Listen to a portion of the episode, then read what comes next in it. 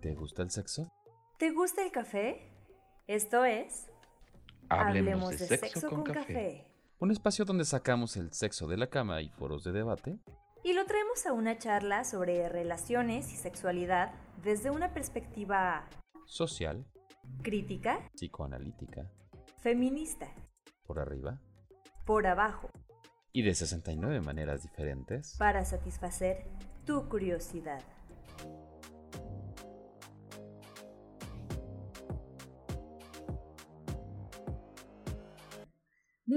Bienvenidas, bienvenides, bienvenidos, bienvenido, mi queridísimo Víctor. Hola, ¿cómo estás, Flor? Bien contenta. ¿Cómo están todos? Buenas tardes. Muy contenta.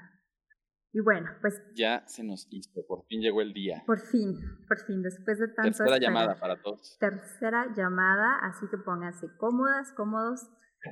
Y pues nos encontramos aquí con Víctor Hitman López, director de la Clínica Leteya de Psicoterapia y Terapia Psicoanalítica. Es psicólogo por la Universidad Intercontinental, doctorante en psicoanálisis por el Instituto Mexicano de Psicoanálisis. Cuenta con cursos en temas de sexualidad por la Asociación Mexicana para la Salud Sexual y con seis años de experiencia en el abordaje clínico. Magiquero, rolero, cocinero y ocioso por vocación. Vic, bienvenido. Gracias, gracias.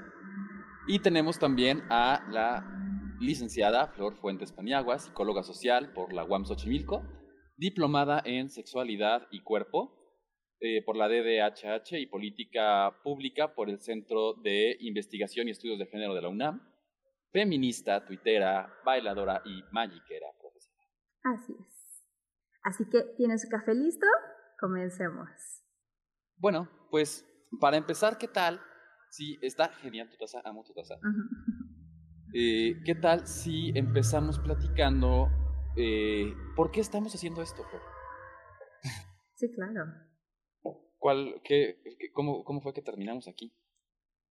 Sí, bueno, obviamente por intereses en común, pero eh, aunque se hable muchísimo de sexualidad, queremos integrar un espacio en el que se hable de sexualidad de una manera comprensible, que no sea rigurosamente académica y que sea para todas, para todos, y que sea, vaya, socialmente responsable, crítica, con perspectiva de género. Así que aquí estamos nosotros. Y bueno, eh, me gustaría comenzar diciendo que eh, tenemos hoy en este capítulo la sexualidad en el discurso. Entonces tenemos dos grandes conceptos que explicar muy, muy, pues a, grandes rasgos. Uno es la sexualidad. La sexualidad, pues no es solo la actividad sexual y las funciones orgánicas y reproductivas y el proceso de reproducción. La sexualidad es, es la propia relación con el cuerpo, es cómo encarnamos el género, cómo vivimos el erotismo, cómo vivimos el placer, cómo nos relacionamos interpersonalmente incluso. ¿Cierto, Vic? ¿Tú, qué me dices? Sí, sí, sí, sí, completamente de acuerdo. Creo que eh, cómo, cómo nos relacionamos con nuestro cuerpo y cómo nos relacionamos con los cuerpos de los demás en todos los niveles, ¿no? Y ya iremos hablando un poquito más cuáles son algunos de estos niveles, porque está la parte interna, la parte que sería, digamos, eh, psíquica, la parte en cuanto a nuestro self, en cuanto a nuestra percepción de nosotros mismos, está la parte de las imágenes introyectadas de las personas con las que hemos convivido, ¿no? De los roles, eh, cómo nos identificamos con la masculinidad, cómo nos identificamos con la feminidad, eh, al momento de hacer ciertas categorías que son imposibles de evitar internamente, ¿no? Psíquicamente, eh, ¿qué es un hombre? ¿Qué es una mujer? Ah, ya esto ya se hizo más. Mira, ya prendió, estaba todo bien oscuro. Este, como también la, la, manera en la que percibimos las cuestiones de roles de género, la vestimenta, las interacciones para con nuestro padre, para con nuestra madre, nuestros hermanos, eh, y que varían completamente de individuo en individuo y también eh, tiene que ver con cómo vivimos esta parte que por supuesto es lo, lo primero que se piensa ¿no? cuando se habla de sexualidad, la parte erótica. Eh, cómo vivimos nuestra relación con el erotismo, con la fantasía, con la prohibición, con la culpa, con la vergüenza. Pues todo eso. Sí, sí, sí, sí. Y justamente, ¿no? Eh, eh, una de las cosas que tenemos que tenemos que mencionar y que es importante. Yo no, no sé cómo lo veas tú, Flor, pero creo que hablar de sexo es algo que está todo el tiempo. O sea, creo que el, sexo está presente en todas las disciplinas, en mayor o menor medida. Es algo que está bañado en todos los discursos. Hablamos todo el tiempo de sexo. Está en las series, en los programas, en los comerciales, en, cómo se venden las cosas, en cómo se hablan de las cosas, desde dónde se hablan de las cosas. Todo el tiempo estamos eh, bañados de sexo y de sexualidad alrededor. Es que el sexo está en todas las personas, ¿no? Así. Y bueno, nuestro, segundo, nuestro segundo concepto es el de discurso, que es un conceptote ¿no? enorme para 10 diplomados. Y bueno, el discurso hay que comprender que no se reduce a lo verbal o a las palabras o a la escritura, ¿no? El discurso no solo describe realidades, de cuando dices es así y mi taza es verde, grande y tiene café, el discurso hace realidades.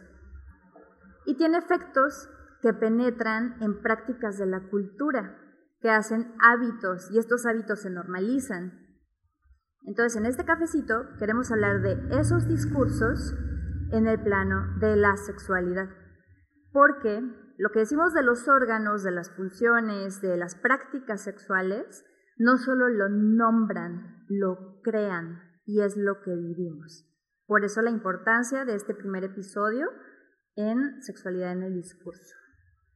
Aquí planteas algo también que creo que muy importante, Flor, eh, y tenemos que mencionar. Eh, nosotros tenemos una línea, ¿no? A partir de la cual eh, un eje rector, digamos, de donde estamos haciendo estos comentarios, de donde vamos a ir tocando los diferentes temas, desde primordialmente la parte psicológica, la parte social, desde las ciencias sociales es, primordialmente nuestro abordaje, ¿no? que sería la psicología, el psicoanálisis. Eh, estos múltiples discursos que conforman y que configuran nuestra realidad, la forma en la que entendemos las cosas, eh, son como distintas aristas. Está como este cuento del, del principito, ¿no? Donde eh, este fragmento del principito donde está quienes ven la trompa del elefante, las patas del elefante, la cola del elefante, las orejas del elefante. bueno, sí, todo eso es el elefante. Nosotros vamos a hablar de una parte desde lo que podemos ver o desde lo que podemos, eh, que tenemos algunos mayor o menor conocimiento de, estas áreas para poder hablar desde esta rama. No significa que no haya más cosas, no significa que no haya múltiples significados, por ejemplo, para la palabra discurso, a lo mejor para un literato hablar de discurso se puede entender desde un lugar diferente, eh, para, no sé, un, un científico, ¿no? Que se esté en un, más en un ámbito eh, de exposición, también en, un ámbito de, difusión, eh, estaríamos hablando de otro tipo de discursos o entenderíamos el discurso desde un lugar distinto. Nosotros estamos hablando desde, desde el aspecto psicológico y social. Sí, muy importante esa anotación. Y Creo que sin mayor preámbulo introductorio podemos pasar a nuestra primera línea discursiva que es el discurso coloquial el discurso coloquial, lo que dice la gente a pie, lo que hacemos y lo que decimos las personas cuando estamos en nuestra casa, cuando no estamos en un espacio académico o laboral, ¿sí? Lo, lo que, lo cotidiano, digamos. Bueno. Sí. sí, sí, sí, completamente. La, de cómo nos referimos a las cosas, ¿no? Cómo hablamos en nuestro día a día. Sí, así es. Y de hecho, esta línea queremos comenzarla pues con un chascarrillo, ¿no? Porque todos nos hemos dado cuenta de la multiplicidad de nombres que le damos, especialmente en Latinoamérica y en México, a los órganos sexuales y al propio acto sexual. Entonces vamos a darnos un clavado en esto, a ver si hay algunas que no conocían. Y bueno, comenzamos, ¿no? Está... Y los invitamos, los invitamos, perdón. Por favor. si se les ocurre alguno, si, está, si nos está faltando alguno, por favor, en comentarios agréguenoslos, ayúdennos a, a, tener más formas, ¿no? ¿Cómo se les dice, cómo se les dice a los órganos sexuales? Sí, claro, esto es bagaje. Bueno, empezamos. en vez de decir pene, decimos pilín, reata, chile, chorizo, rifle, pito, pepino, salchicha, pajarito, gusanito, verga, el sin hueso, tilín, cosa del niño, pipi, plátano, tornillo, el petunio, el ciclo pecheto, nutre el asunto, el cara de haba, mazacuata, berenjena, el piris, pistola, pirinola, bichuela, pituflín, tilichi, pinga, ñonga, el que engorda no es manteca, el venas, el helado de carne, pichuela, cuaresmeño, chupas, el dedo sin uña, el cabeza de mantecada, el patas de bolillo, el tronco, el vara de Poseidón, el brazo de albañil, el onceavo dedo, el ganso, el pescuezo, fierro, el metiche, el casco de guerra, nepe, que es como especialmente interesante porque se difunde para evitar la censura en redes sociales. En vez de decir penes, dice nepe. Y bueno, eh, como dato interesante, ahorita vamos a ver, ¿no? Pero eh, es interesante que haya muchas más formas, por lo menos en español, de hablar del pene que de la vagina, ¿no? Ah, vamos a ver, nosotros hicimos ahí como una pequeña, bueno, Flor hizo una pequeña exploración en búsqueda de eh, las diferentes formas de como se les mencionaba. Y lo que encontramos de vagina son las siguientes, ¿no? Pucha, chocho, raja, florecita, panocha, cosa de la niña, concha, palomita, cajeta, papaya, pantufla, tuerca, shusha, el mono, panela, queso, sapo, partes nobles, ahí, eh, alcancía, sonrisa vertical, el ostión, pulpanocha, la cuca, chuchi, pata de camello, coño, galletita, mariposa y moño. Creo que eh, no hace falta contarlas para que nos demos cuenta que la posibilidad está mucho más grande en, en en referida al pene, sí, claro. Sí, sí, sí, sí. Y bueno, dentro de este mismo discurso coloquial de cómo nos referimos normalmente, cómo nos referimos a las relaciones sexuales, eh, a la ceremonia sexual, el delicioso, el cochar, el coger. A mí me gusta mucho coger. A mí también. O sea. Digo, la palabra. a mí también, a eso me refería. ah, bueno, menos mal. Bueno, también lo otro. También está bien. Fornicar, follar, trepar el guayabo, amada, al sexo oral, intimidad, hacer el amor, nos tocamos, nos metimos, montar, fajar, frotamientos. Eh, y bueno, hasta ahí fueron. Aquí tenemos algunas que nos comentan. Eh, la pieza, el Prosto, la Jenny, el Defi. Ok. Em, Chachita dice por acá, Daniel Penn. La berenjena también. Y bueno, pues mira, yo lo que quisiera decir acerca de esto, ya poniéndonos un poco más serias, es que independientemente de lo florido y festivo de nuestro español latino, la implicación que tiene esto es que no se llega a nombrar lo que es. O sea, ¿sabes a lo que se refiere? A la vagina o al pene o al acto sexual, pero no termina de nombrarlo. Mantiene una distancia que de alguna forma está suavizando el tema, pero lo está ocultando, lo está suavizando ocultándolo. Y entonces reproduce el tabú y lo prohibido del sexo, ¿no? Lo cual es especialmente problemático cuando se trata de enseñarles a los niños a nombrar su propio cuerpo y el de otros, ¿no? Por eso de ahí la cosa del niño, la cosa de la niña. Y no quita que sea divertido, porque es divertidísimo, divertidísimo. Pero es necesario que el que lo usemos y el que contemos chistes y alburemos no nos meta en un conflicto moral de nombrar a las cosas por su nombre cuando es necesario así hacerlo. Y que también... lo que...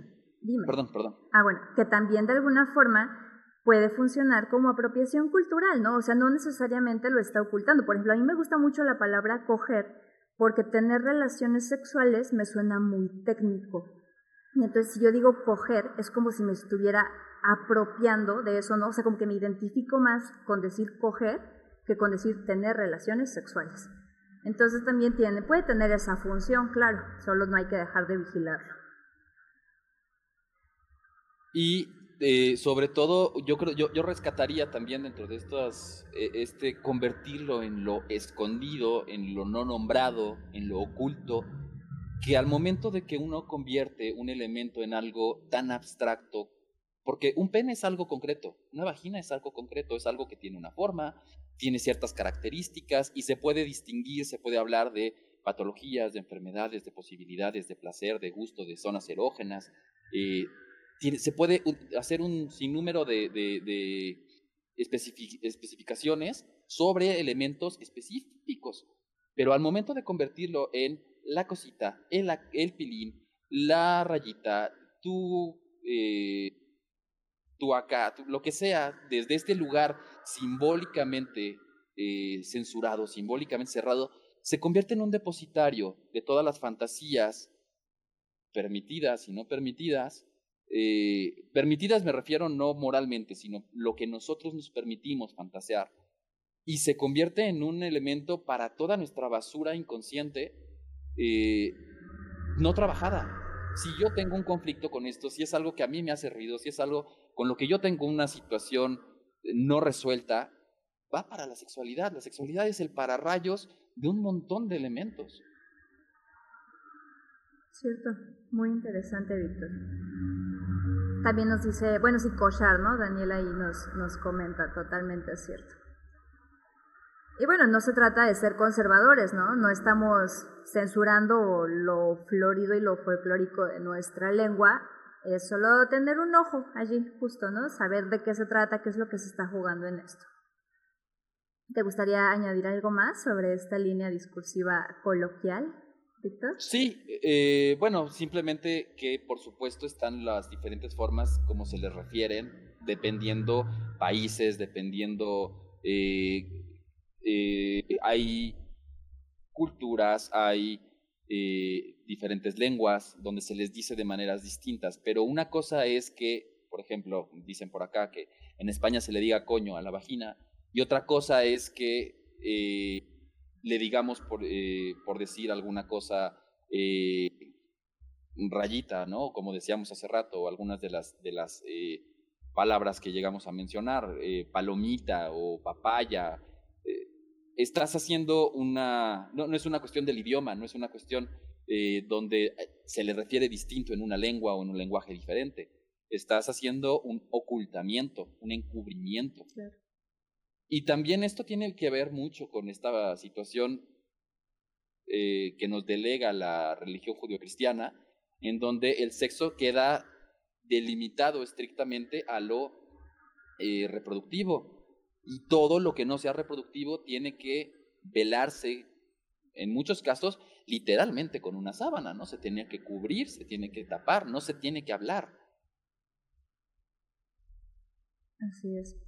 Sí, sí, totalmente, totalmente. Y bueno, pues podemos pasar entonces a, nuestra siguiente línea, que es el discurso digital, la sexualidad en el discurso digital, que uf, en esto también nos podríamos llevar un solo cafecito para esto, ¿no? ¿Qué, qué dices, Vic? Sí, sí, sí, sí. Yo creo que podríamos hablar posiblemente más adelante, podríamos Ah, por cierto, esto no lo comentamos más eh, la idea de estos cafecitos, eh, tenemos la intención de hacer estos cafecitos de manera cíclica, aproximadamente cada 15 días, el próximo sería dentro de 15 días, eh, igualmente viernes a las 8 de la noche, para ir profundizando en diferentes temas. Por lo pronto, el próximo ya tenemos más o menos la línea, vamos a hablar sobre consenso para todos los que estén interesados pero conforme vayamos avanzando iremos tocando diferentes áreas. A lo mejor por ahí tenemos pensado eventualmente hablar de filias y parafilias. Eh, e iremos tocando otros temas también que vayan surgiendo en las preguntas que nos vayan haciendo. Por el momento iremos tratando de incorporar algunos de los comentarios que nos hagan si no podemos abordar o responder una de sus preguntas. Al final destinaremos 10 minutos para contestar eh, las preguntas que vayan surgiendo. Así es, y muchas gracias otra vez por estar aquí. Mira, algo a que a mí me parece interesante de, del discurso digital, como lo hemos llamado muy pues, superficialmente, es que las redes sociodigitales, Facebook, WhatsApp, incluso todas estas redes y plataformas, instauran por sí mismas formas de conocimiento, ¿no? de conocer a los otros, a ti, de interacción, modos de construcción de la evidencia también, dinámicas de la experiencia, ¿no? Compartir, dar like, eh, retuitear, etcétera, que también están dotadas de lógicas propias. Es, un mundo, ¿no? Es un mundo totalmente las, las redes sociodigitales. Y es un mundo con su propio lenguaje. Entonces estas interacciones desarrollan formas de expresión y comunicación propias, no necesariamente nuevas, ¿eh? ojo allí porque a veces dicen que nuevas y no siempre son nuevas, solo son como adaptadas, ¿no? singulares. Y es bien importante dejar eh, claro pues que, que, no hay distinción entre lo real y lo digital, ¿no? Porque dicen, pues es que es Facebook, no pasa nada si me la vivo eh, insultando y si me la vivo diciéndole a la gente que no me gusta cómo piensa que se debería suicidar, porque no es real, no, o sea, claro, claro que, es, que sí es real y claro, sobre todo en estos tiempos en los que nuestra vida está en, en cómo nos conectamos a la escuela, al trabajo, con los amigos, a los talleres, etcétera, por la computadora, es como más real que nunca, ¿no? Y bueno, aquí ajá, dime. Perdón, aquí hay, esto que estás diciendo me, me, lleva también a un elemento que, eh, que tiene que ver con lo, eh, la forma en la que percibimos la realidad. Eh, finalmente, la tecnología, por más que podríamos decir, pues es que lleva muchos años el, existir las pantallas, el existir una computadora, podríamos rastrear las primeras computadoras, estas que ocupaban un cuarto completo y lo que tú, quieras de cualquier manera es algo muy reciente en términos de humanidad y en términos de, tiempo-tierra, tiempo, tiempo evolución. Eh, nuestro cerebro no está adaptado para un mundo digital. Eh, esto hace que internamente no haya una diferenciación entre el mundo digital y el mundo exterior. Eh, si yo vivo una infidelidad, por ejemplo, a nivel digital, es un tema que ahorita ha hecho mucho ruido y que es independiente de pareja en pareja. Es, es, se llama, es una infidelidad, por ejemplo, cuando tú estás con tu pareja y te estás escribiendo con alguien más por el, por el teléfono, aunque no lo conozcas, ¿no? Una, una percepción de una persona que puede ser de Tinder o que puede ser, ni siquiera sabes quién es. Hay mensajes en estos chats o grupos en donde la gente interactúa y se enamora de otra persona que ni siquiera sabe quién es, que puede ser una persona completamente diferente a lo que se imagina, tanto física como en género, como en edades, como un montón de elementos que se meten ahí en el imaginario. Precisamente por ahí hablaban en los comentarios de repente del significado y el significante, ¿no? De, esto que se le recarga a las palabras, que es lo que estábamos hablando, y el mundo digital es eso, es un mundo que es real eh, y, que, y que intrapsíquicamente nos afecta y que al mismo tiempo nosotros le podemos cargar una cantidad de cosas que ahí sí, la diferencia que tendría con el mundo, vamos a decir, real, con el mundo no digital, eh, sería que ahí no tenemos esta prueba de realidad que nos regresa, esto no es como tú crees. Si yo tengo una pareja y digo, ah, es que ella es maravillosa y ella no es celosa y ella es increíble, y de pronto llego, ay, fíjate que ella es mi amiga y nos llevamos súper bien y le digo mi amor, y mi pareja me dice, pues le decías, ¿no? Eh, hay esta confrontación con la realidad en donde, pues esto que yo pensé que era mi pareja, no es. Y se rompe la fantasía. En el mundo digital eso es mucho más difícil. Yo voy adjudicando un montón de elementos y no hay esta contraparte de la realidad que me diga, esto no es lo que tú ves. Sí, justo por muchas de las dinámicas de las propias redes y del mundo digital. Puedes leer un mensaje antes de escribirlo, puedes borrarlo, puedes editar tu comentario, puedes, ¿ves? O sea, puedes retocar las fotos, y bueno, ¿no? Sus propias producciones de realidad, justo. Y bueno, en, cuanto a la sexualidad en el discurso digital es bien interesante cómo en estos espacios de socialización se dan, obviamente porque hay gente allí, estamos allí las personas, se dan prácticas eróticas, ¿no? prácticas sexuales, y, son prácticas sexuales, claro que sí. Y me, me, llama mucho la atención cómo de estas prácticas, eso que de estas prácticas surge, surgen nombres también específicos de, de las prácticas, ¿no? Como el sexting, cuando mandamos mensajitos instantáneos con... O el pack.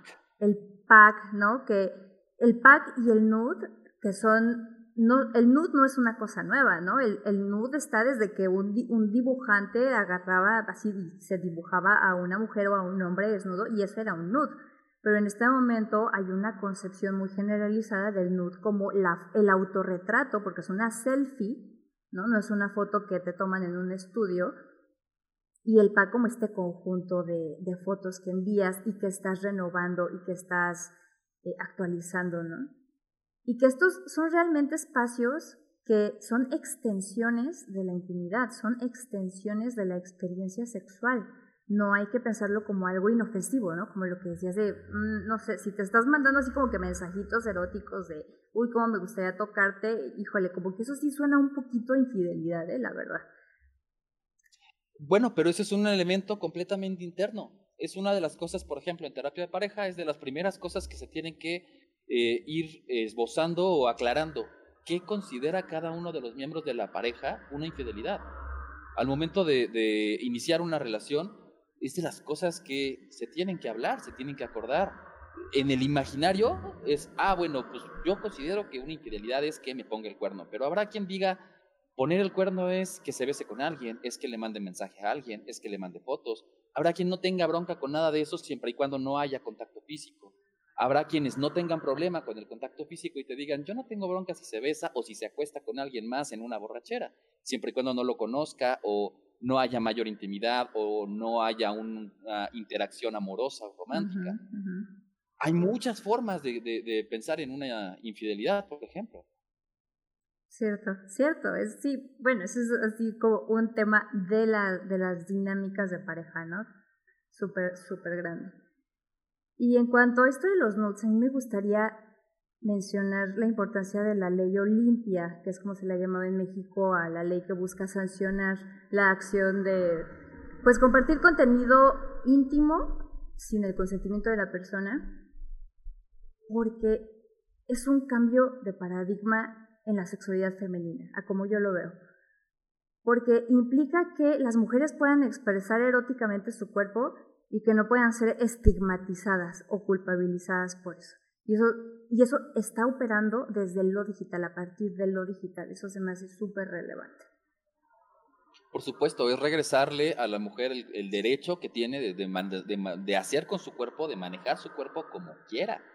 Y que el mal, hecho, el mal uso de cualquiera de estas expresiones que ella quiera hacer con su cuerpo, el problema es la ejecución del otro, es lo que hacen con esta información, no que exista, que por mucho tiempo se, se penó, tanto a nivel legal y todavía sigue pasando, como a nivel social. Es como, es que ella, ¿para qué se toma esas fotos? Es que ella, ¿por qué hizo?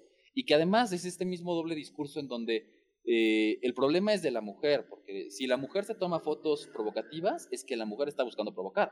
Pero no hay ningún, o es muy poco lo que se habla de que los hombres manden foto de su pene a desconocidas por todas las redes sociales. Y ahí, ¿qué pasa? ¿No? Sí. ¿Por qué censuramos o atacamos uno y no atacamos lo otro? Y eh, para terminar esto de digital, solamente súper rápido, no hay que dejar de lado el discurso en la pornografía, que a eso también hay que dedicarle un cafecito, Víctor, porque el discurso en la pornografía es un universo, ¿va? Y pasamos, si quieres, al, siguiente. Ahorita también había una pregunta, ya la responderemos un poco más profundo. No sé si al final o si podremos dedicar más adelante uno sobre. Ahorita están habiendo preguntas sobre infidelidad, precisamente si la infidelidad es algo que se construye socialmente eh, o si es un concepto individual. Valdría la pena a lo mejor sí, claro. que profundizáramos más adelante, ¿no?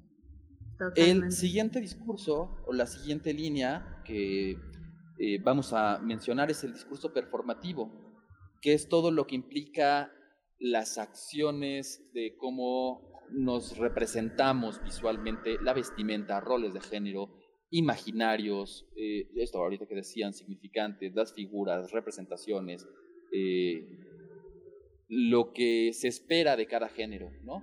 Que los hombres jueguen con carritos y jueguen a las luchas, que las mujeres usen vestido o usen falda o que jueguen con Barbies o que les guste el color rosa y a los hombres el color azul, ¿no? Y entonces todas estas situaciones que se les adjudica a los diferentes roles y, que entran en choque inmediatamente en diferentes lugares. Hay muchísimas personas que pueden sufrir mucho por este tipo de, de situaciones, porque como si a mí me gustan, si yo soy hombre y me gustan las mujeres, pero me gusta eh, el color rosa y me gustan las faldas y me gusta eso, ¿en qué me convierte? Soy un pervertido, soy un perverso, soy un... Eh, ¿Qué soy? ¿No? Y genera muchísimos conflictos a nivel psíquico, a nivel, yo lo, lo veo en la consulta, genera eh, problemas a nivel relacional, con la pareja, con la familia, con la identidad, muy fuertes. Sí, sí. Algo que yo quería decir del, del discurso performativo, como lo hemos nombrado, es que un error común cuando se conoce o se estudia el concepto de performatividad, desarrollado eh, en la subjetivación de género por Judith Butler, es que se confunde con lo histriónico, ¿no? Muchos como que piensan que lo performativo es lo que tú decides hacer, pero el performativo es lo que haces todo el tiempo, lo que inconsciente o conscientemente, automáticamente, lo que estás haciendo tú y que está nombrando y haciendo referencia a un todo de referentes sociales, culturales, históricos, eso es lo performativo, aunque estés tú solito, aunque estés solito con tu pareja. Y si, de las acciones. ¿De las qué? ¿De las qué? De las acciones. Sí. Sí. De las acciones, decía. Sí, sí, sí. Sí, y no necesariamente es volitivo y toma de decisión consciente. Y hay mucho análisis que hacer al respecto desde el género, desde justo lo que dices, las asignaciones genéricas, exogenéricas. Y piensen en esto, las cajitas de género, la, cajita de hombre y mujer, son tan chiquitas que nadie cabe en ellas. Nadie cabe. Es, son imposibles. ¿no? Y, la, mujer más hecha y derecha a esas normas que tú te puedas imaginar, hay algo que le purga, ¿no? Y, no le gusta, y, y, y, que hay algo que a ella le gusta hacer que se sale de esa cajita.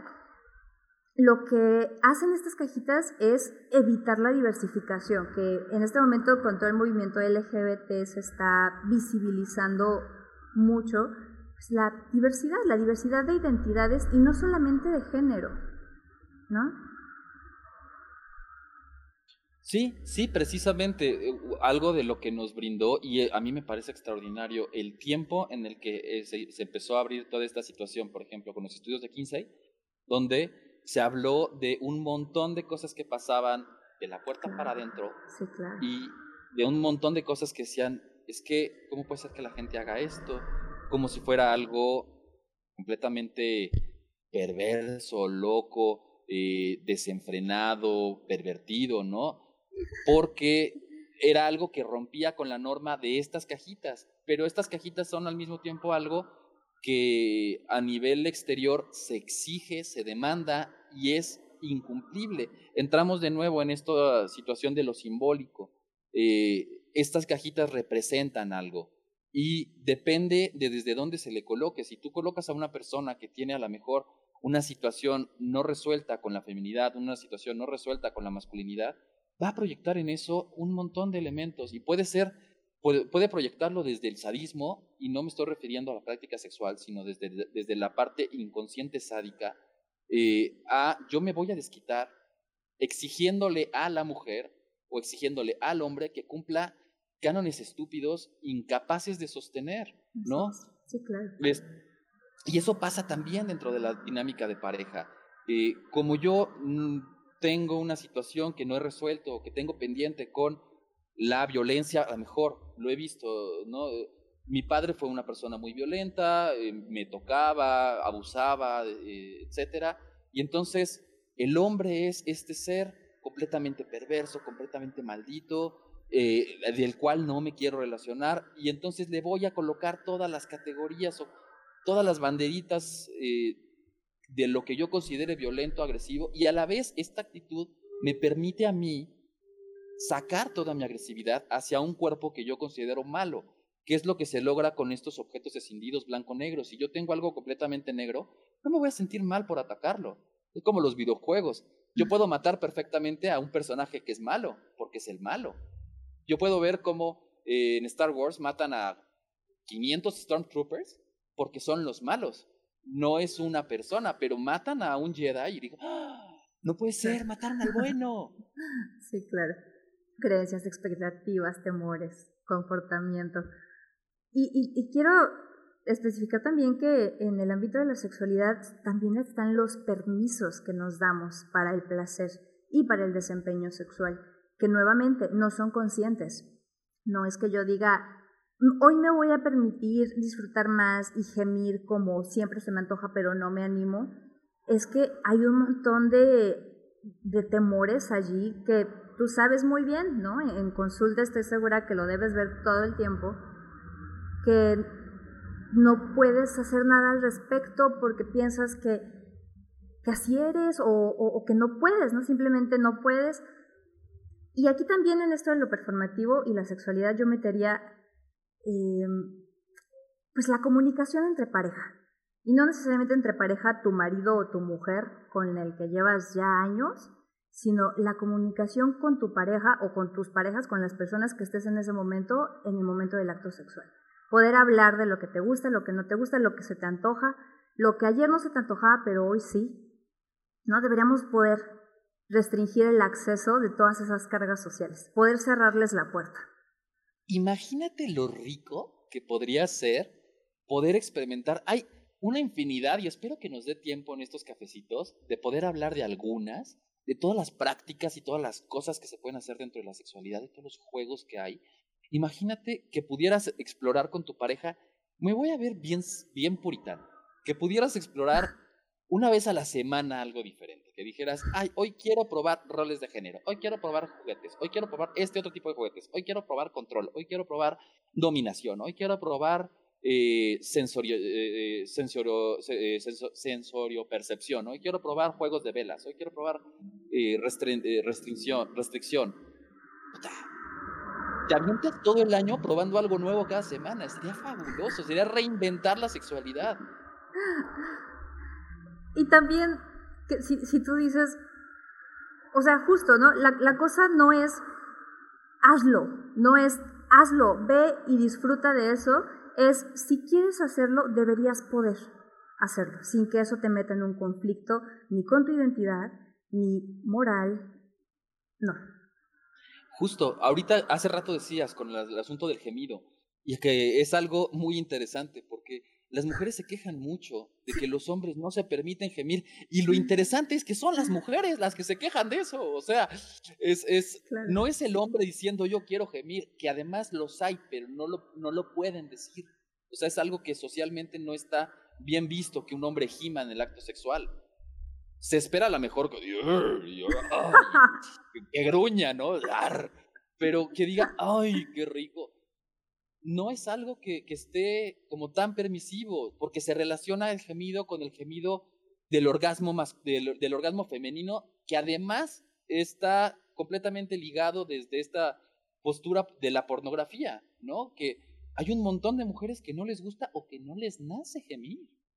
Y que, ¿qué tienes? Hay una, eh, al momento de tener la relación sexual, tienes una pantomima o tienes una obra de teatro en donde estás escuchando ahí decibeles altísimos que no tienen nada que ver con lo que la, la mujer está pensando aquí, ¿no? En la lista de súper y no, y mañana tengo que ir a cambiar las carro, tengo que entregar mi papel. Sí, es cierto. Y está gimiendo aquí, y lo que quieras, pero no, está completamente desconectado, ¿no? Y el hombre también, que tiene ganas, ya está se siente muy bien y quiere sacarlo a manera de gemido y no lo puedo decir. Y nada más hacen caras, ¿no? Las mujeres dicen, eh, eh, no, pues es que hace unas caras rarísimas. Pues sí, porque el güey trae el gemido aquí atorado y tiene que contenerlo. Cuéntenos un poquito en los comentarios. ¿Les gusta que su pareja gima? ¿Les da igual? Y igual los leemos eh, conforme vayamos avanzando, ¿no? Pasamos al siguiente, que sería el discurso académico diagonal escolar. Y quisimos hacer esta distinción porque una cosa es la, lo académico como la producción teórica, la conceptualización escrita, las conferencias magistrales en espacios académicos universitarios, las teóricas estudiosas de la sexualidad, el centro de investigaciones en estudios de género, em, la educación, y otra cosa es la educación sexual escolarizada porque también hay una educación sexual en casa, doméstica. Entonces, por eso esta distinción. O, debería de haberlo, porque a veces esta educación sexual eh, en casa muchas veces viene desde la falta de... O sea, si, si hay una educación sexual, que la, la, educación sexual es, de esto no se habla. Exacto. Y eso es lo que se enseña. Así es, sí, sí. Y bueno, respecto a, lo académico, a mí me gustaría decir que eh, los estudios de la sexualidad, desde las ciencias sociales, que es lo que yo mejor conozco, están fuertemente marcados por el trabajo de Michel Foucault. Hay teóricas que pintan sus reservas y rescatan nociones, pero la huella de Michel Foucault suele quedarse en sus propuestas de dispositivo de sexualidad, del desarrollo de lo que ahora conocemos como sexualidad, mas no se retoma con el mismo esmero su metodología de análisis histórico y arqueológico, ¿no? De hacer un recuento desde cierta época hasta ahora mediante los referentes que esa época histórica me puede dar respecto a este tema, que bueno, esta es una propuesta profundamente nietzscheana, ¿no? como toda la obra de Foucault, y con amplios alcances en problemáticas sociales. Pero, pues tristemente, para, para mi parecer, lo que más se retoma de Michel Foucault es su propuesta del dispositivo de sexualidad y no tanto su metodología epistemológica. Sí, precisamente, esta parte, vaya, el concepto de discurso es algo que nosotros retomamos precisamente del trabajo de Foucault. Foucault habla muchísimo de esta situación del discurso, el discurso jurídico, el discurso político, y de qué es de lo que se habla de la sexualidad. Eh, al, momento de hablar de sexualidad, eh, es esto, es uno de los elementos que Foucault rescata mucho y que me, parece muy importante dentro de sus aportaciones, que es, eh, ok, tenemos la sexualidad desde la parte médica, legal, psíquica, fisiológica, moral, ética, virtual, digital, analógica, pedagógica, comercial, económica, etcétera, y un montón, un etcétera de verdad muy extenso. Pero desde todas estas disciplinas se habla desde un discurso del sexo como algo ajeno, como algo, en su mayoría de los casos, como, como un ente que se revisa. Hay, una, hay una anécdota muy interesante que algunos psicoanalistas a lo mejor se me van a aventar encima. Eh, eh, se le critica mucho a Freud, eh, porque Freud habla mucho sobre, sobre sexualidad, ¿no?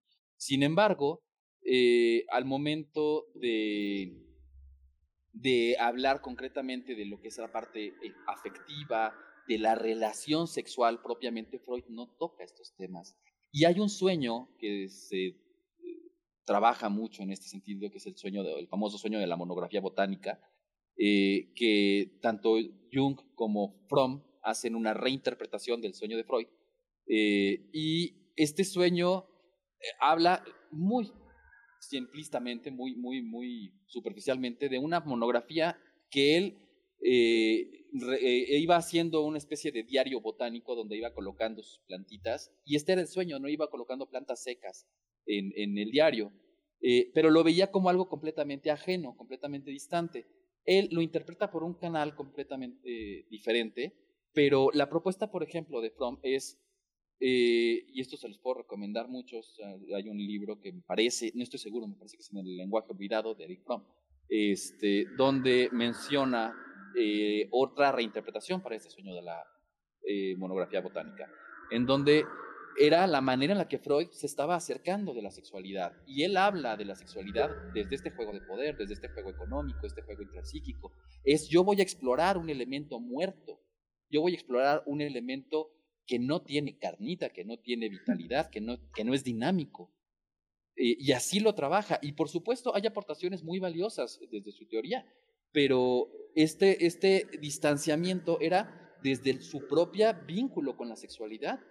Yo voy a tratar de discernir algo que no entiendo, que no me gusta y que no sé bien cómo funciona, eh, para tratar de saber qué hacer con él desde un punto completamente de racionalización. Y esto pasa con todos los discursos, por eso me vine por este lado. Esto pasa con el económico, pasa con el médico, pasa con el eh, moral, con el ético, desde esta parte religiosa judio-cristiana que comentaban y que hacían eh, en unos comentarios también. No podemos despegar la parte eh, católica de la cotidianidad. Por supuesto que no, la parte religiosa está vinculada con la mayoría de nuestras actividades. Pero bueno, el problema, como decía desde la parte coloquial, desde que estábamos hablando del discurso coloquial, con esta situación es que si hablamos desde los diferentes discursos a manera completamente arbitraria o completamente simbólica, alejado de lo que realmente es la sexualidad en el acto sexual, en la relación con el cuerpo, en la relación con la sensorialidad, eh, se convierte en un depositario de todo lo que le queramos meter, como disciplina, como individuo, como sociedad. Y eso es lo que enseñamos. Eso es lo que nos permitimos enseñar, eso es lo que se enseña en las escuelas, eso es el miedo también al momento de que tantos padres, ay, enseñar sexualidad a mi hijo en la primaria, ¿no? es, terrible. Eh, es justamente esta, esta situación de, a ver, exactamente qué crees que se le va a enseñar a tu hijo y qué tienes miedo tú que se le enseñe, que, que se le muestre qué de la sexualidad o, o qué de lo que tú no puedes hablar. Sí, en esto de la educación sexual escolarizada, ¿no? Eh, pues estamos terriblemente limitados y rezagados. Es, es, es increíble el poder que tienen los grupos conservadores religiosos para limitar los contenidos de los libros de texto, si porque también educación sexual, sexual no solo es los libros de texto, ¿no? O sea, en la universidad todavía hay educación sexual cuando se hacen las ferias de salud sexual, pero incluso aquí las campañas de salud sexual son reparticiones de panfletos y de condones en la universidad. Y yo siempre digo, ¿por qué no extendemos carpas de body painting? ¿Por qué no extendemos una carpa de danza contemporánea? Porque eso es la sexualidad y estamos buscando una, una educación sexual integral. Y bueno, la educación pues no puede ser solo anatomía ¿no? y, procesos de reproducción y prevención del embarazo. Es relaciones interpersonales, es identidad de género, es vínculos erótico-afectivos, consentimiento, consentimiento, súper importante para la educación sexual.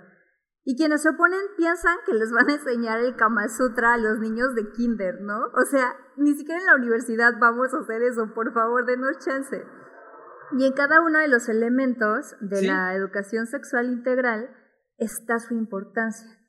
La prevención, la prevención del abuso sexual infantil, la prevención de la violencia de pareja, el reforzamiento de la autoestima, visibilización de identidades diversas, prevención del bullying por motivos de género u orientación sexual.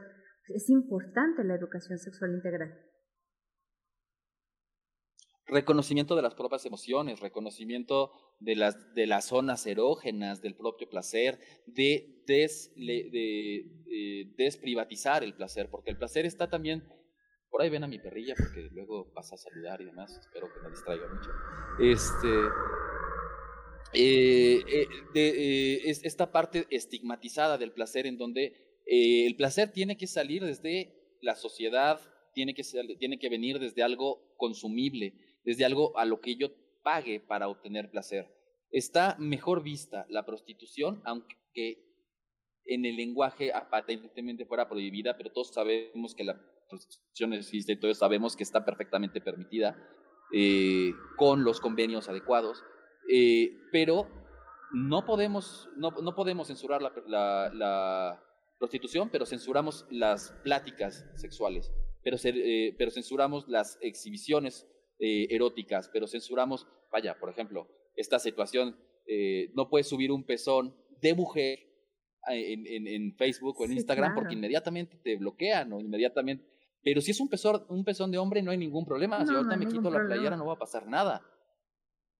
Pero si tú te quitas la playera nos botan el video.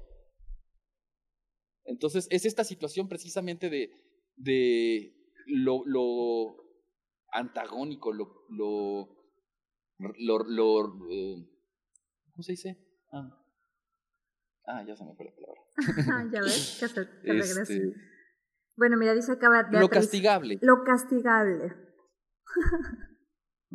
dice acá Beatriz, claro que es placentero lo de los gemidos, y la educación que se llega a implementar se refiere o se inclina hacia la salud del cuerpo al realizar el acto, por lo cual los padres se espantan creyendo que les enseñarán placer. Y inclusive, perdón, en este caso, regreso al punto, ¿cuál sería el problema de enseñarles placer? No se les va a enseñar a masturbarse, no se les va a enseñar a tocarse. Y aunque así fuese el caso, y ahí sí ya lo vería, por ejemplo, en adolescentes, si estamos hablando de eh, educación sexual hacia adolescentes, lo van a hacer de todas maneras, ¿eh? se los prometo que lo van a hacer. O sea, una niña empieza a masturbarse con la cornisa de la silla, empieza a masturbarse con el eh, asiento de la bicicleta. Un niño empieza a masturbarse con la mano metida en la bolsa del pantalón, empieza a masturbarse con eh, la almohada. Hay quienes empiezan a tener sus prácticas sexuales con animales porque no tienen ninguna noción, tanto en espacios rurales como en espacios eh, completamente, entre comillas, urbanizados, en donde yo tuve alguna vez un caso de una persona que empezó su descubrimiento sexual porque el perro le lamía el, el, este, el pene. Y ese fue su primer descubrimiento de placer.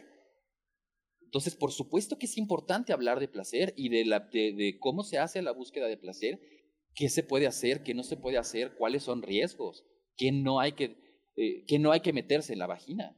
Ah, claro, sí, claro.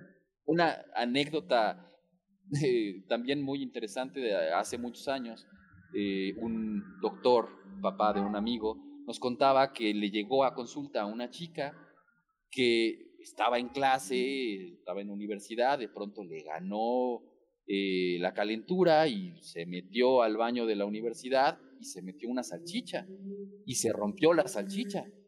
Y entonces va la chica al, a la enfermería de la escuela eh, no se la pueden sacar, se mete más adentro, tienen que llevarla al hospital y eh, todo en cuestión de, de minutos porque empezó a complicarse las cosas. Ella empezó a sentir ardor porque pues, quería ir al baño, no podía orinar. Eh, un montón de cosas que, a ver, bueno, si te gusta o si tienes una filia con la comida, como podría ser, o si quieres explorar con la comida, es posible a través de ciertos cuidados para que no te pasen este tipo de cosas. O todos estos casos típicos, los médicos que han eh, pasado por urgencias no me van a dejar mentir. Los dos, tres, cinco pacientes que llegan al día. Ah, es que me senté en él, ¿no? Me senté en la botella, me senté en el muñequito, me senté. O sea, ah, sí. Te explico. O sea, ¿cómo es posible que una persona no pueda decir, ah, es que estaba explorando y pues, ¿qué crees que me falló, no? Sí, así es. Sí, totalmente. La masturbación sí es, es bien importante, es bien importante. No, o sea, todavía hay mucho tabú sobre la masturbación femenina. Punto final. Punto.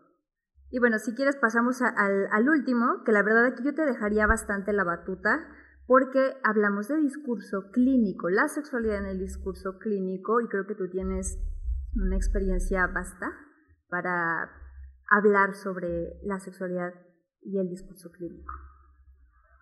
Bueno, eh, aquí lo que, lo que habría que, retomar, y es algo que a mí me parece muy importante, porque lo he visto en, mi tiempo como estudiante, en mi tiempo como en trabajo clínico, eh, estudiante, creo que llevo ya demasiados años como estudiante, pero eh, de verdad he tenido muchas experiencias de maestros de secundaria, de preparatoria, de licenciatura, de maestría, que no pueden abordar ciertos temas de sexualidad o que tienen ciertos reparos al momento de hablar de sexualidad.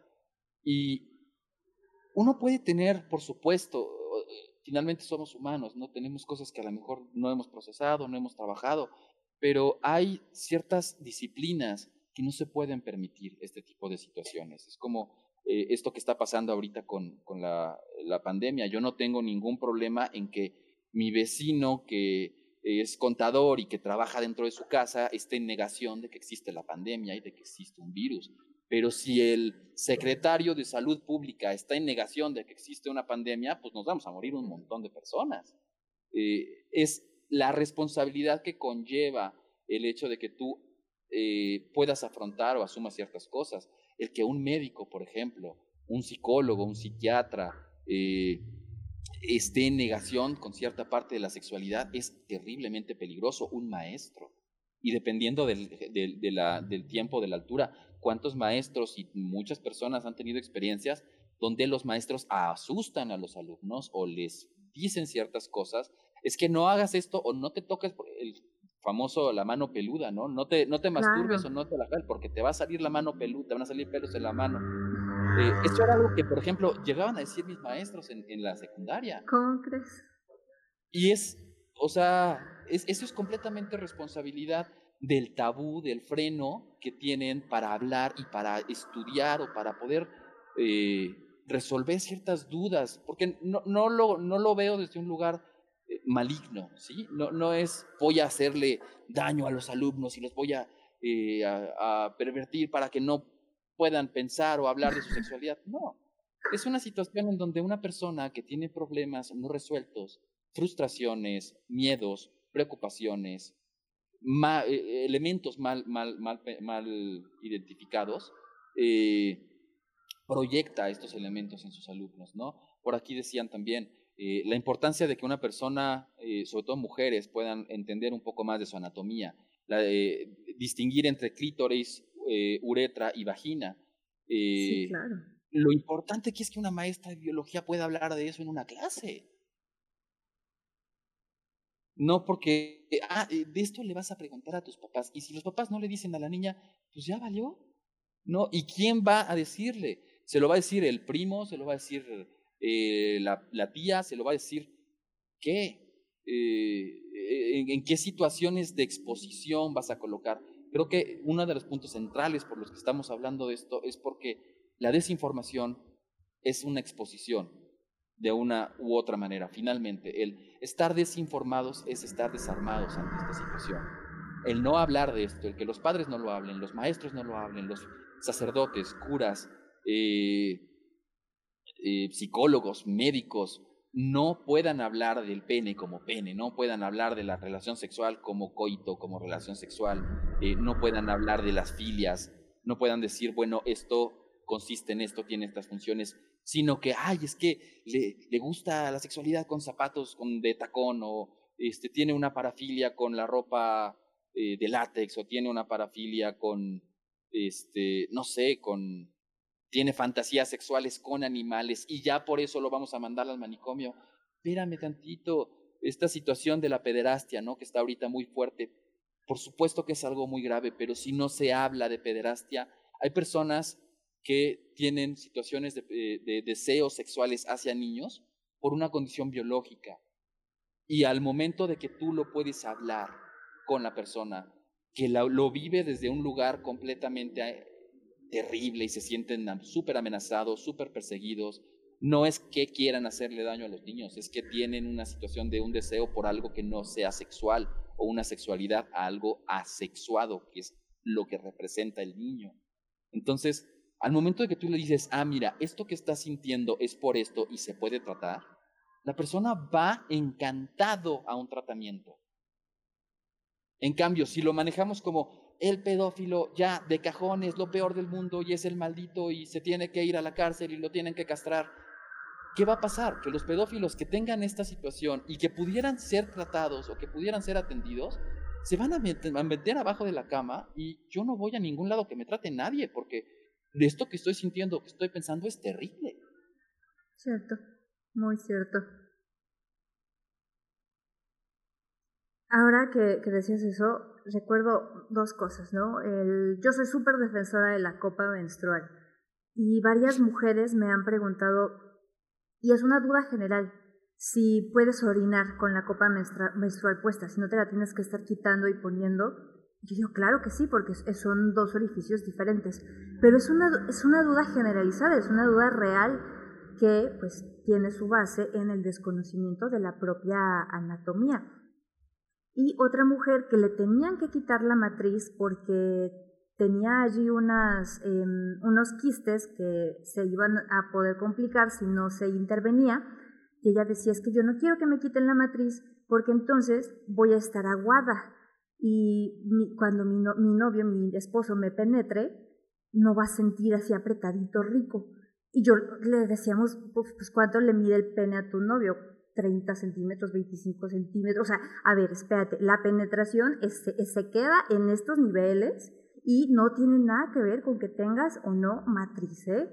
Lo que Ni con que haya o no eh, tensión. O sea, eso es una cuestión muscular que además es otra cosa que no se les dice a muchas mujeres.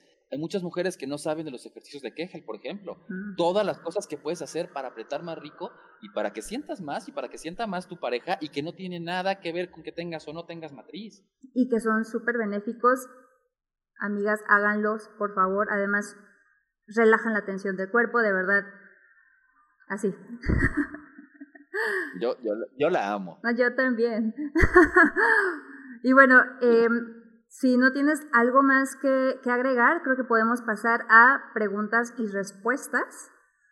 Por, eh, con respecto a la parte clínica, lo último que me gustaría agregar es eh, que es importante y, y, una de las cosas también que se busca hacer con estos, eh, con estos cafés, con estas pláticas, es difundir un poco más el entendimiento de la propia sexualidad y que hay muchísimas cosas que la gente puede vivir o percibir de una manera eh, persecutoria que no necesariamente tendrían por qué tener, que eso tiene que ver más con elementos de la moralidad o elementos introyectados, y que eh, uno pueda distinguir, a lo mejor que a partir de estos cafecitos tengan más herramientas para decir, o para saber cuándo o no acudir a terapia por este tipo de situaciones. Oye, pues es que yo tengo este tipo de gustos, o es que tengo esta situación, o eh, ya estoy loco, ya estoy psicótico, ya estoy, soy un pervertido. A ver, espérame, vamos a hablar sobre esto, vamos a ver cuándo se puede hablar de una perversión, cuándo es una parafilia, cuándo es algo perfectamente normal, cuándo son dudas o curiosidades o exploraciones por las que pasan todos los seres humanos, hombres y mujeres.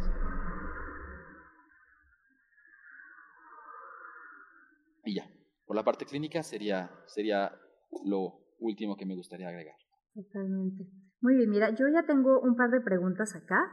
Em, dice Beatriz Hernández, ¿a qué edad creen que sea correcto poder enseñar sobre placer como riesgos, el conocer, etcétera?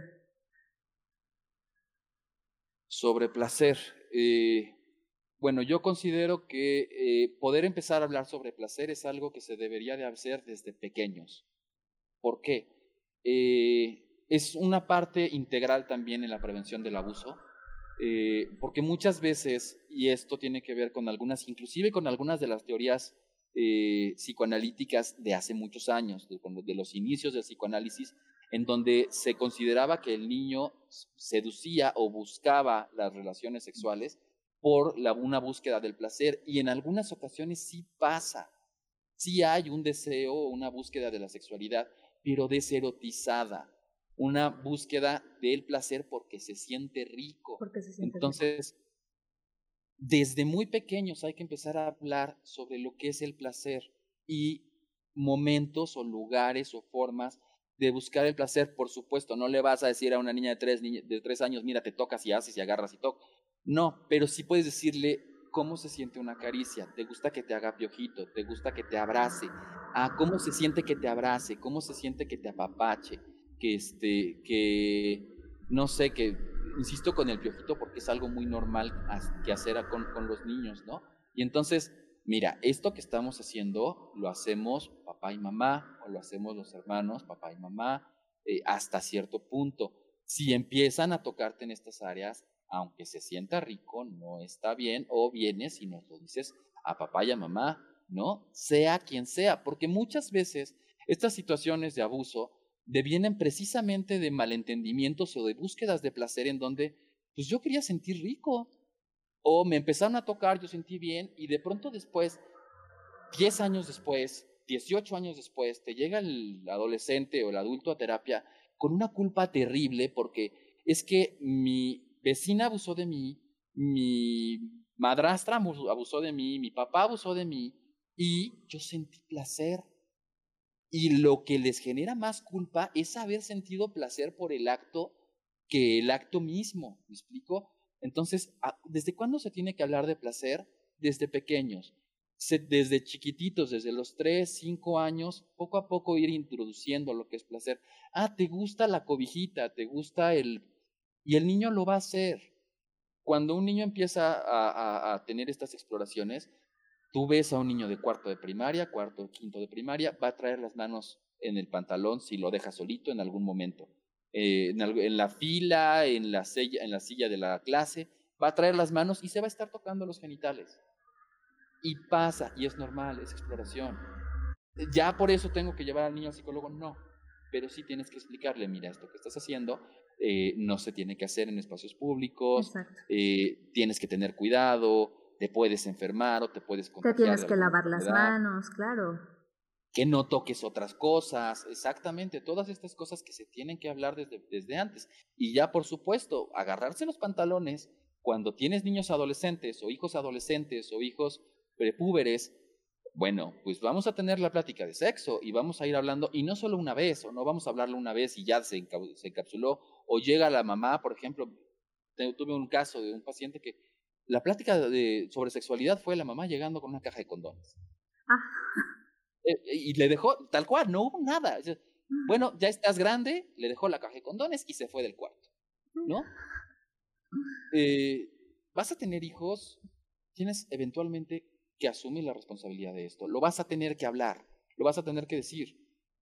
Y por el bien de, tus hijos, ¿eh? Porque allí también previenes abuso y previenes violencia y previenes un montón de, de cosas. Y, creo que específicamente con los niños cuando preguntan, hay que tener dos cosas claro. Uno, ¿de dónde lo vio? O sea, ¿de dónde lo está sacando como este eh, chiste súper bueno de mamá que es virgen y le explica todo, todo, todo del acto sexual. Y le dice, entonces, ¿qué es extra virgen? Señalándole la botella de aceite, ¿no? Ah, de oliva. Pequeño detalle. Y, a los niños, perdón, esto que estás diciendo es muy importante. Sí. Eh, a los niños se les tiene que decir concretamente lo que están preguntando. Ese era mi segundo punto. Ah, disculpa, perdón, perdón. Sí, justo ese era mi segundo punto, que hay que contestarles hasta donde están preguntando. Y si te siguen preguntando, les sigues contestando. Y de manera muy concreta, si no sabes lo que te están preguntando, tú les preguntas, ¿dónde lo viste? ¿De qué me estás hablando? ¿Por qué me preguntaste esto? ¿Dónde lo escuchaste?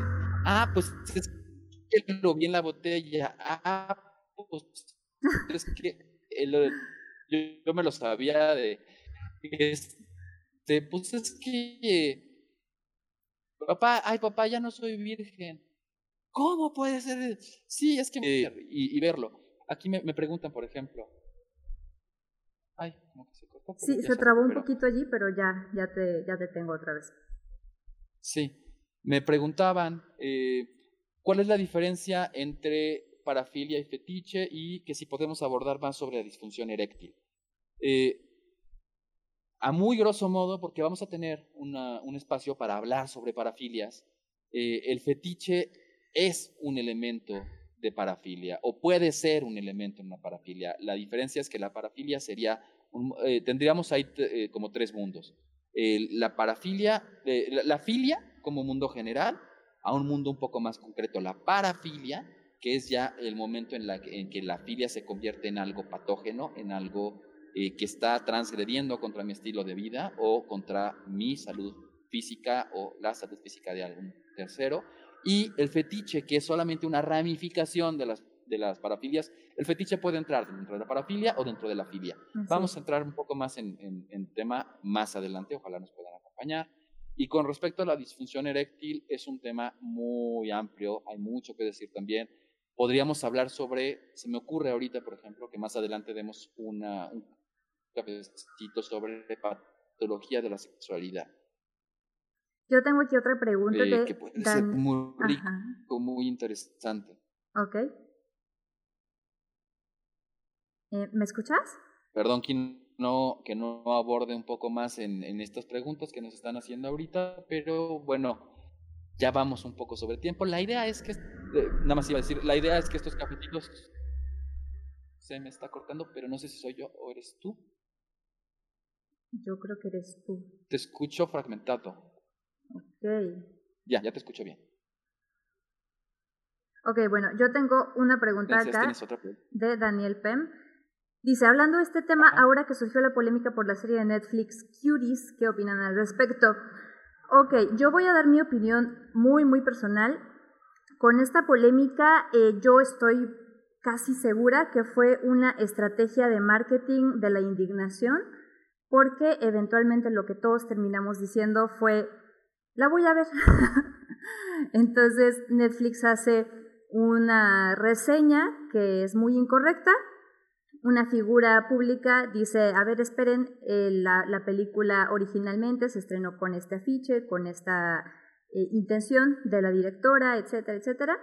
Y todos los que en un primer momento nos indignamos al ver este segundo momento, terminamos diciendo, la voy a ver. Entonces yo creo que allí fue una jugada de Netflix, de marketing de la indignación. Yo la verdad todavía no la he visto, no sé si ya salió, todavía me siento un poco engañada porque estoy, esa es mi, mi, postura, ¿eh? que eso, eso fue totalmente a propósito.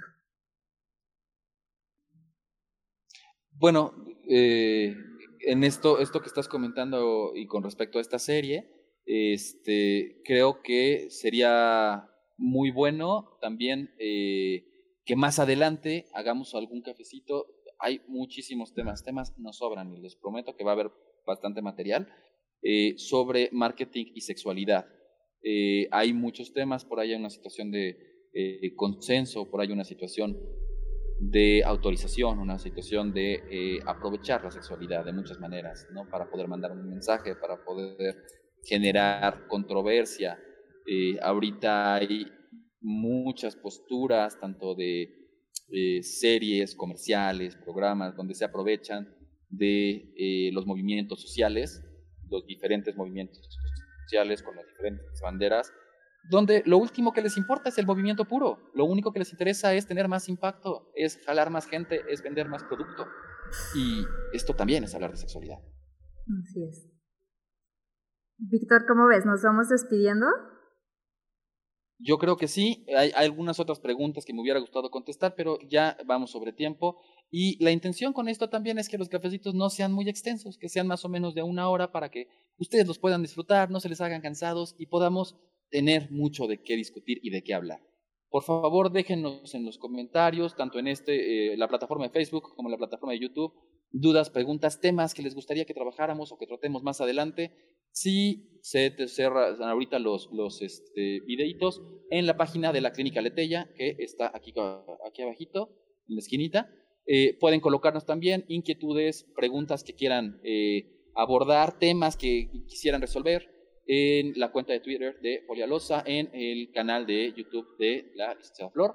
Por supuesto, también pueden colocar preguntas, dudas, cuestiones, temas que quieran que abordamos y abrirles las puertas si algo de esto les resuena, si algo de esto les mueve, algo que sientan que necesitan trabajar, la clínica está abierta también para los pacientes.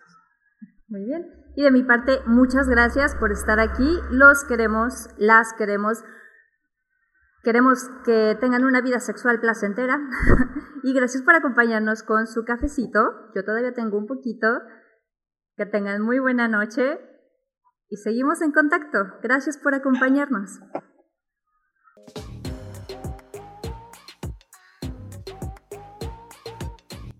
Esto fue una emisión más de Hablemos de, sexo, con, café. El programa quincenal donde atendemos tus ganas de saber. Si te gustó, comparte y sigue en nuestras redes en la descripción.